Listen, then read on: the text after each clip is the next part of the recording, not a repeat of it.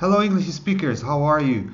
Nesse episódio eu quero te explicar é, como você pode fazer a pronúncia correta da, do verbo say, tá?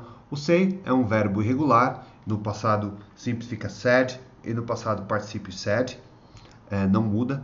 E a diferença é quando você for falar ele na terceira pessoa. Então, é I, you say, we say and they say, e he, she, it says, com som aberto, says.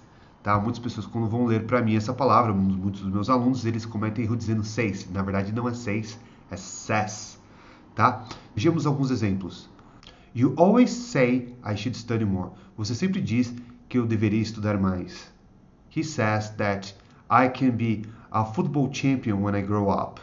E se você for fazer a frase no passado, tem que falar said.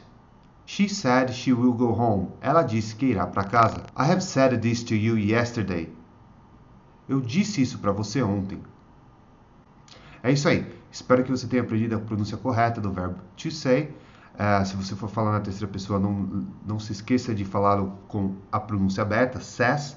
E se for falar no passado, said. É isso aí. Se você gostou desse episódio, não deixe de deixar seu curtir aí para mim.